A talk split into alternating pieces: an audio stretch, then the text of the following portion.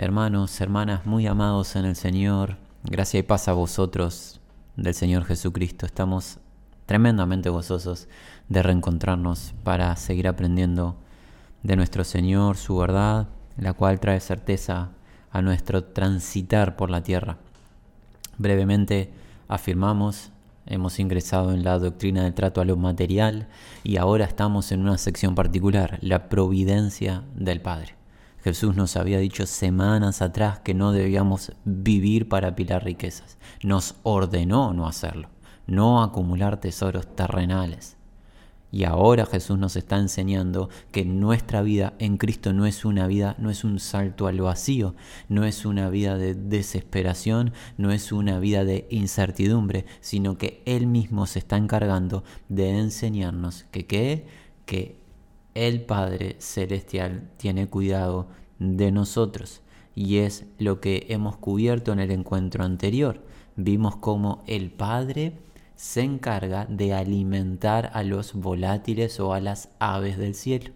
Hay una cantidad innumerable para nosotros los seres humanos de aves en el cielo, todas ellas son alimentadas por Dios. Pero no solo las alimenta, sino que no hay una de las aves del cielo que caigan a tierra sin que Dios dé la autorización o el permiso. Quiere decir que Dios está en control, en un control activo. No es un Dios pasivo o distante, es un Dios presente. Y si actúa de esa manera con estas criaturas animales, estos pájaros del cielo, ¿cuánto más hace con aquellos a los que vino a rescatar a través de Jesucristo? Nosotros sus hijos. Por eso Jesús nos ordena no nos afanemos. ¿Qué significa afán? Habla de división interior.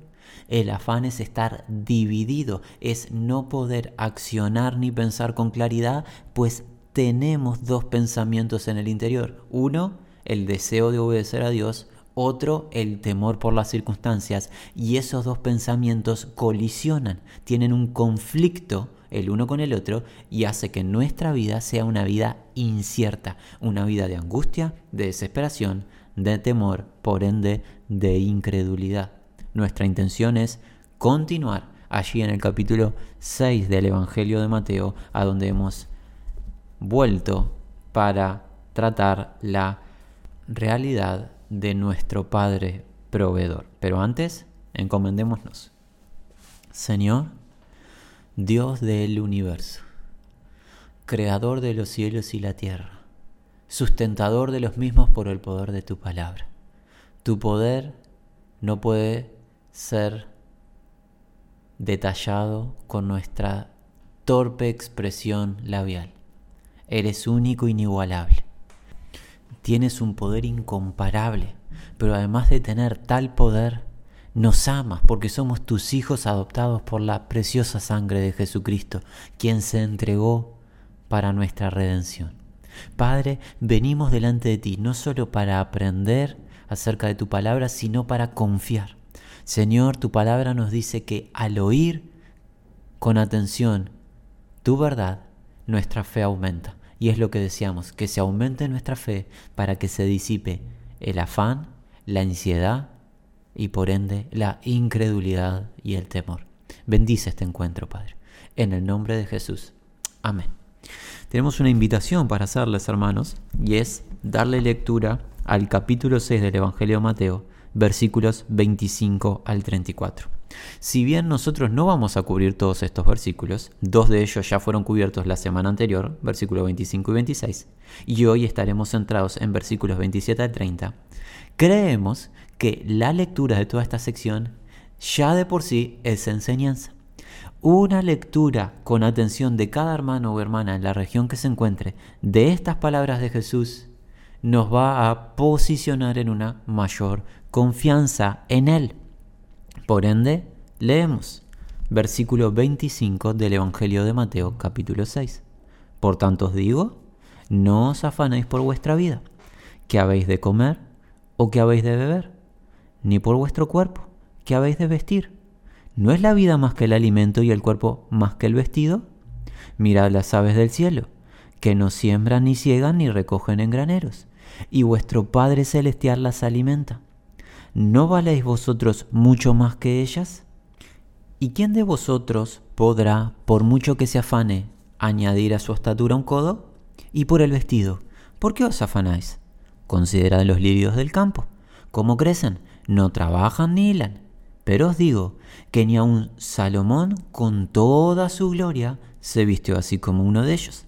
Y si la hierba del campo, que hoy es y mañana se echa en el horno, Dios la viste así, ¿no hará mucho más a vosotros, hombres de poca fe? No os afanéis pues diciendo, ¿qué comeremos? ¿O qué beberemos? ¿O qué vestiremos?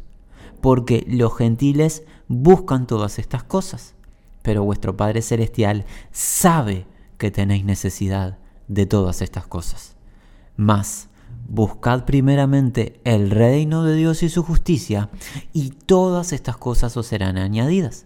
Así que, no os afanéis por el día de mañana, porque el día de mañana traerá su afán. Basta a cada día su propio mal.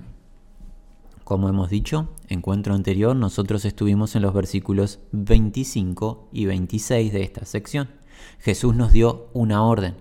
En modo imperativo nos dijo, no os afanéis, no estar divididos en nuestro interior, ni por la vida, el qué comer, beber, ni por el cuerpo, cómo vestirlo nos dio esa orden y nos da las razones por las cuales no debemos estar divididos en nuestro interior. Hemos visto respecto del alimento lo que se cubrió en la introducción del encuentro de hoy, cómo Dios alimenta a las aves, nos alimenta mucho más a nosotros. Ahora estamos habilitados a qué? A pasar al versículo 27. La orden es la misma. ¿Cuál es la orden? ¿Cuál es el mandato del Señor? No os afanéis. No os afanéis, dice Jesús, no estén divididos en vuestro interior. Hoy va a agregar más razón de por qué no debemos afanarnos. Versículo 27. Dice así, ¿quién de vosotros podrá, por mucho que se afane, añadir a su estatura un codo? A través de una retórica, Jesús nos quiere hacer ver realidad espiritual. Plantea una interrogante para nuestra comprensión. Cuando estamos turbados, afanados, en ansiosa inquietud, no vemos con claridad. Por ende, Jesús en su amor eterno para con nosotros nos habla de esta manera para que tengamos una visión clara de la realidad espiritual. ¿Qué nos dice? ¿Quién de nosotros los que estamos afanados, ¿quién de nosotros tenemos la habilidad o capacidad de hacer algo? Esa palabrita podrá nos habla de tener capacidad, habilidad de realizar algo. ¿Realizar qué? Añadir, agregar a su estatura un codo o entiéndase al curso de su vida una hora, un día o un año. Es una idea paralela. ¿Qué ser humano, integrante del reino de los cielos o que no pertenezca aún al reino de los cielos, qué ser humano en esta tierra puede, está capacitado, tiene la habilidad de extender al curso de su vida un solo momento? Y la respuesta es nadie. Porque ¿quién tiene esa autoridad? Dios. Como lo sabemos, distintos pasajes, pero quedémonos con uno. El salmista nos dice en el Salmo 39. Vayamos allí al libro de los Salmos, al capítulo 39, recordemos lo que dice el salmista respecto de la autoridad soberana de Dios sobre el curso de nuestros días. Capítulo 39, David dice en el versículo 5, He aquí, diste a mi días término corto, y mi edad es como nada delante de ti Ciertamente es completa vanidad todo hombre que vive. He aquí, diste a mis días término corto. ¿Quién puso límite a los días de David? Dios. Dios determinó la extensión de la vida en esta etapa de la eternidad del rey David. Sabemos que David tiene vida eterna. En Jesucristo, al igual que todos los hijos de Dios adoptados por el Señor Jesús. Pero en esta etapa en la tierra, el tiempo que vamos a vivir está determinado por Dios. Ninguno de nosotros puede añadir al curso de su vida ni a su estatura física, son ideas paralelas, ninguno podemos añadir, agregar, no tenemos la habilidad o capacidad. Entonces, ¿qué? Jesús nos quiere posicionar en entendimiento. Si no podemos hacer algo por nuestros medios o nuestra fuerza, ¿cuál es el objetivo de estar inquietos? ¿Cuál es el objetivo de estar afanado por nuestra vida? ¿Cuántos días vamos a vivir? Si eso está en control del Padre Celestial. Si el Padre Celestial tiene contado nuestros días, ¿para qué me afanaré? ¿Por cuántos días voy a vivir? ¿Qué debo hacer? Confiar en Dios. Confiar en Dios. Toda esta sección, mis hermanos, les hacemos una, eh, hacemos un adelanto. Toda esta sección de qué se trata? Confianza. Confianza en la providencia del Padre. De eso se trata toda esta sección. Es una declaración de Jesús en amor. ¿Para qué? Para que creamos genuinamente en Él y no una fe intelectual o una fe de profesión de labios, sino una fe real. Una fe que entrega la vida al Señor y dice, Señor, mi vida está en tus manos. Tú eres mi Padre, tú tienes todo poder, te rindo mi vida. Confío en ti. No necesito yo controlar lo que me rodea ni el mañana. Todo lo pongo en tus manos. Y es por eso que Jesús nos dice no apilen objetos de valor. Apilar objetos de valor tiene como intención tener control, tener seguridad en lo que veo. Pero el llamado, hermano o hermana, es a qué? El llamado es a la fe. El justo vivirá por qué? Por la fe. ¿Verdad que no se encuentra el justo vivirá por la vista? Eso no encontramos en la escritura. Los hijos de Abraham son hijos de fe. Abraham es el padre de la fe terrenalmente hablando. Los que descendemos de Abraham por fe en Jesús, debemos de actuar como Abraham, actuar por fe. ¿Por fe en quién? En Dios y en su obra redentora a través de Jesucristo, su unigénito Hijo amado. Pero si yo confío en el Señor para salvar mi alma, no confiaré lo más básico que es que me dé alimento o que tiene mis días contados aquí en la tierra o que me vista. ¿Acaso tendrá poder para salvar mi alma, pero no tendrá para poder para atender las situaciones terrenales? ¿Vieron cómo cuando venimos a la palabra todo se ve con mayor claridad? En cambio, cuando estamos en el transitar de la vida, en la vorágine del diario vivir, se nubla, se nubla nuestra realidad y muchas veces tropezamos. Nos sucede a todos, claramente. Necesitamos siempre volver nuestros pasos hacia la verdad y la verdad va a traer certeza a nuestras vidas. Hemos cubierto el versículo 27 del Evangelio Mateo capítulo 6, podemos pasar al versículo 28. Más razón de Jesús con el objetivo de que no estemos divididos en nuestro interior, que no estemos en ansiosa inquietud o en afán. ¿Qué nos dice Jesús? Y por el vestido. ¿Por qué os afanáis? Considerad los lirios del campo, cómo crecen. No trabajan ni hilan.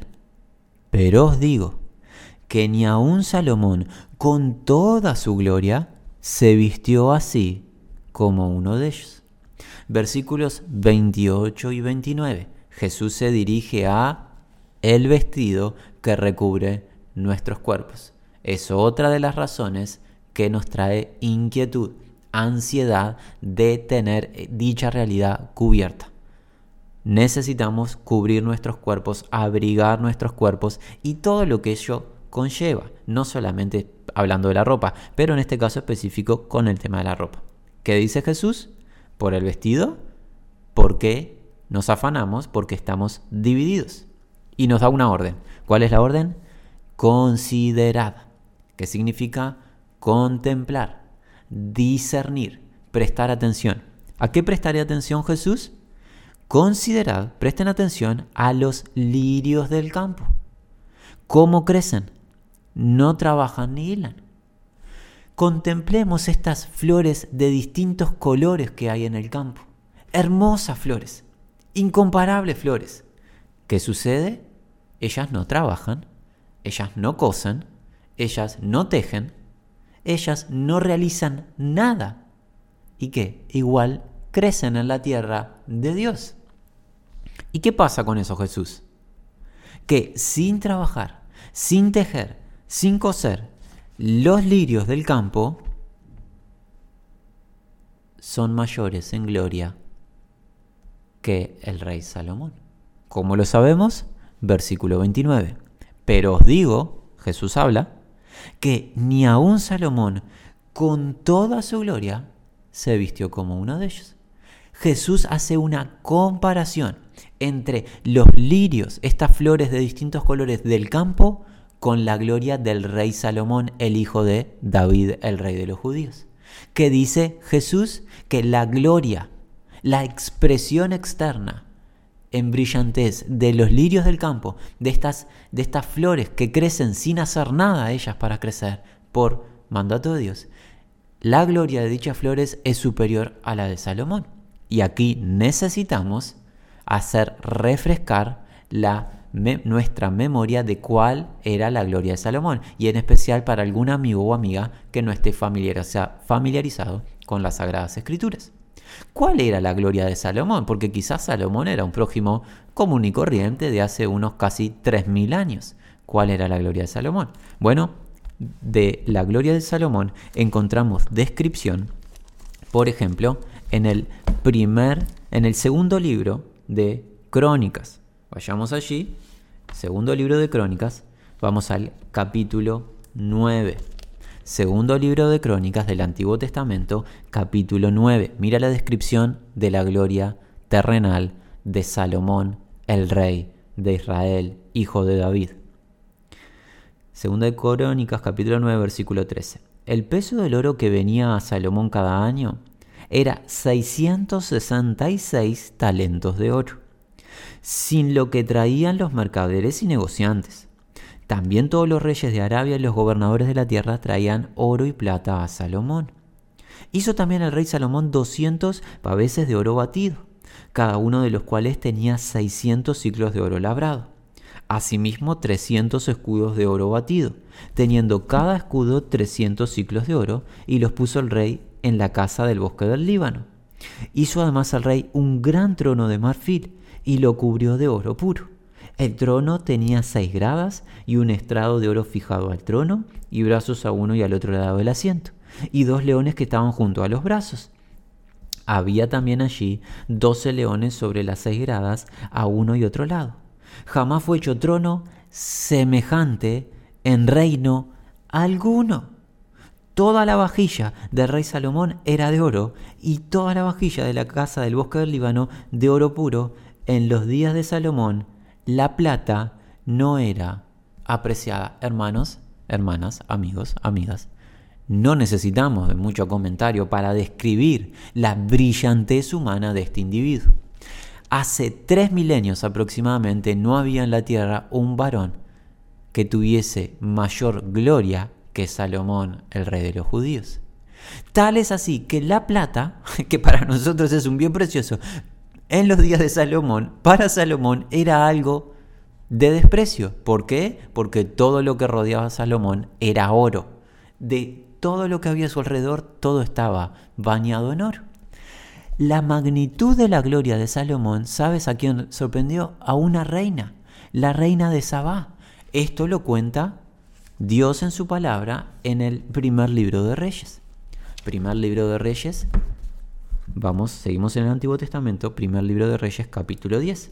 La reina de Sabá dice así, en el versículo 4, primera de Reyes 10, 4 cuando la reina de Saba vio toda la sabiduría de Salomón y la casa que había edificado, asimismo la comida de su mesa, las habitaciones de sus oficiales, el estado y los vestidos de los que le servían, sus maestresalas y sus holocaustos que ofrecían la casa de Jehová, se quedó asombrada y dijo al rey, verdad es lo que oí en mi tierra de tus cosas y de tu sabiduría, pero yo no lo creía hasta que he venido.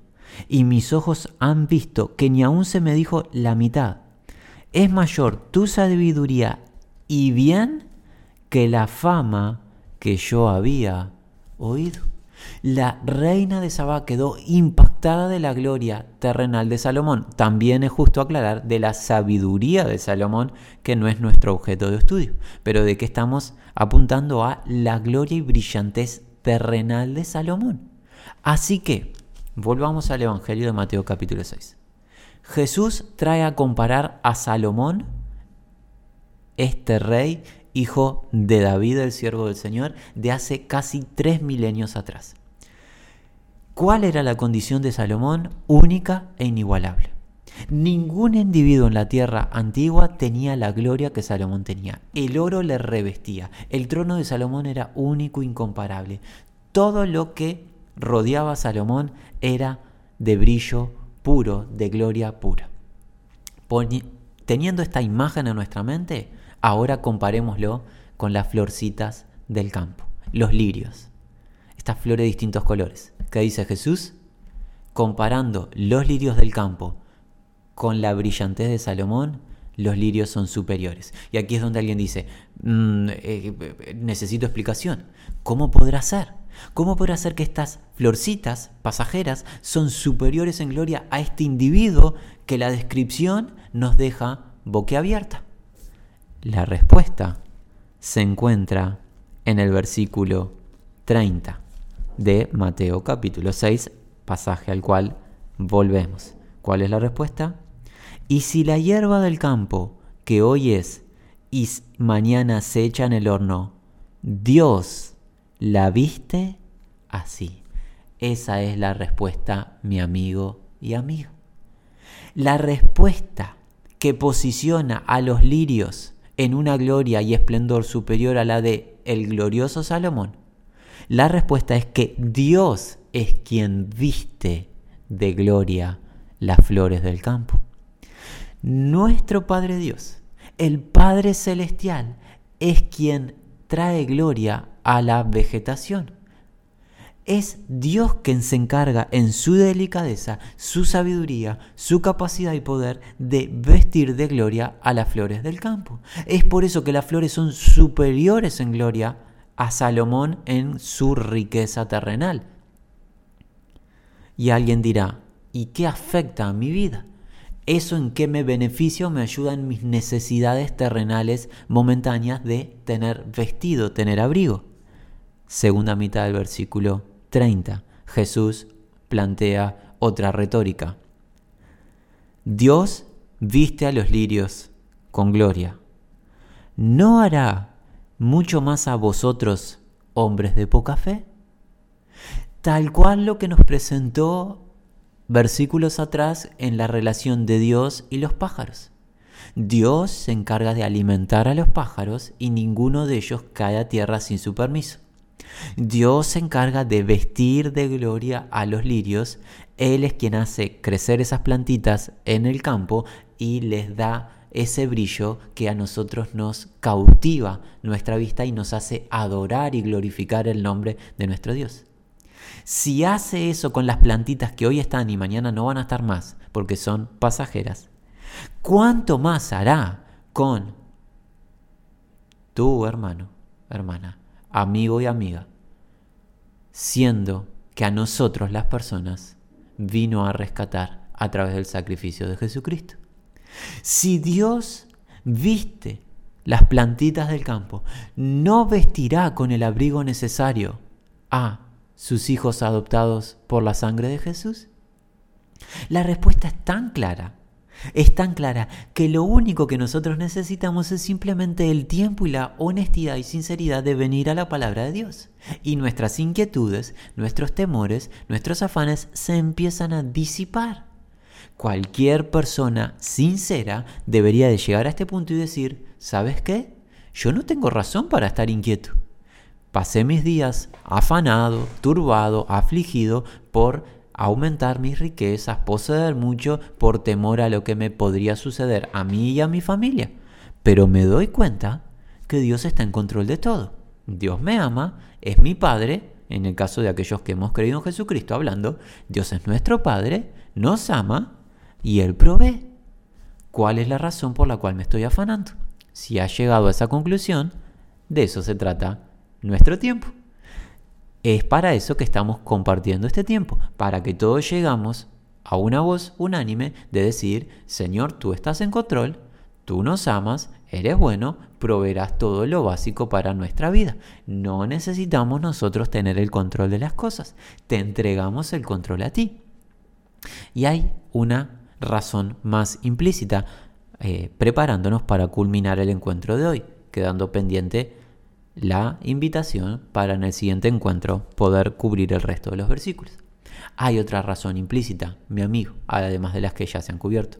¿Cuál es esa razón? El afán, la ansiedad, el estar divididos en nuestro interior, nos guía, nos posiciona en un estado de temor. El temor tiene que, por sí, por definición, incredulidad. ¿Qué incredulidad? Incredulidad en el poder de Dios, en el poder de proveer para nuestras necesidades o incredulidad en qué? En el interés de Dios de proveer para nuestras necesidades. Alguien puede pensar, Dios tiene todo el poder, es omnipotente, Él tiene el poder de alimentar a quien quiera, pero no debe de tener el interés de alimentarme. Es un error y es una mentira satánica. Dios tiene el poder de alimentarte y tiene el interés de alimentarte siendo tú su hijo a través de la confianza en Cristo Jesús. Por ende no hay espacio ni razón para que estés en temor, en afán, en ansiedad, la cual denota incredulidad. La incredulidad es un pecado, no deberíamos llamarlo de otra manera. Aunque a nuestros ojos no parezca grave, para Dios es grave. Cuando estamos en ansiedad, afán, le estamos demostrando a Dios nuestra incredulidad. Estamos poniendo en tela de juicio, ¿sabes qué? Aunque no lo sepas, hermano y hermana, cuando estoy en incredulidad, estoy poniendo en tela de juicio la veracidad de la palabra del Dios vivo, el Dios que no miente. Si yo estoy en incredulidad, es que Dios no es digno de mi confianza. Claramente, entenderás que esto es un disparate. Dios es digno de mi total confianza. Él no miente. El que dijo tiene todo el poder y tiene el interés, porque es omnipotente y es nuestro Padre. Así que, ¿cuál es la razón, amigo o amiga? hermano o hermana, ¿cuál es la razón que tenemos para decirle a Jesús, estoy afanado, estoy turbado, estoy dividido por esto o aquello? No existe dicha razón. Nos hemos permitido, nos hemos adjudicado la potestad de estar inquietos, afanados y turbados, pero no existe tal razón para los que estamos en Cristo. Necesitamos aprender a confiar en el Señor y la confianza en el Señor viene a través de oír la palabra de Dios. ¿Quién es Él? ¿Qué ha hecho? ¿Qué hace? ¿Qué hará? ¿Quién es Dios? ¿Qué ha hecho? ¿Qué hace? ¿Qué hará? Cuando meditamos en la palabra del Señor, nuestra fe se incrementa por aplicación la incredulidad, el temor, el afán, la ansiedad se disipan. Así que hemos visto que el Señor tiene cuidado de nosotros, su cuidado fiel. Cuida a las aves, cuida a sus hijos. Cuida y viste la vegetación, cuida y viste nuestros cuerpos. Tiene control de nuestros días. Así que no hay margen ni espacio para el temor. Hermanos, hermanas, amigos, amigas, nuestro deseo es continuar cubriendo juntos más enseñanza de Jesús allí en la montaña. Mientras tanto, la gracia, paz y gozo del Señor Jesucristo sea con todos y cada uno de los que aman su bendito nombre.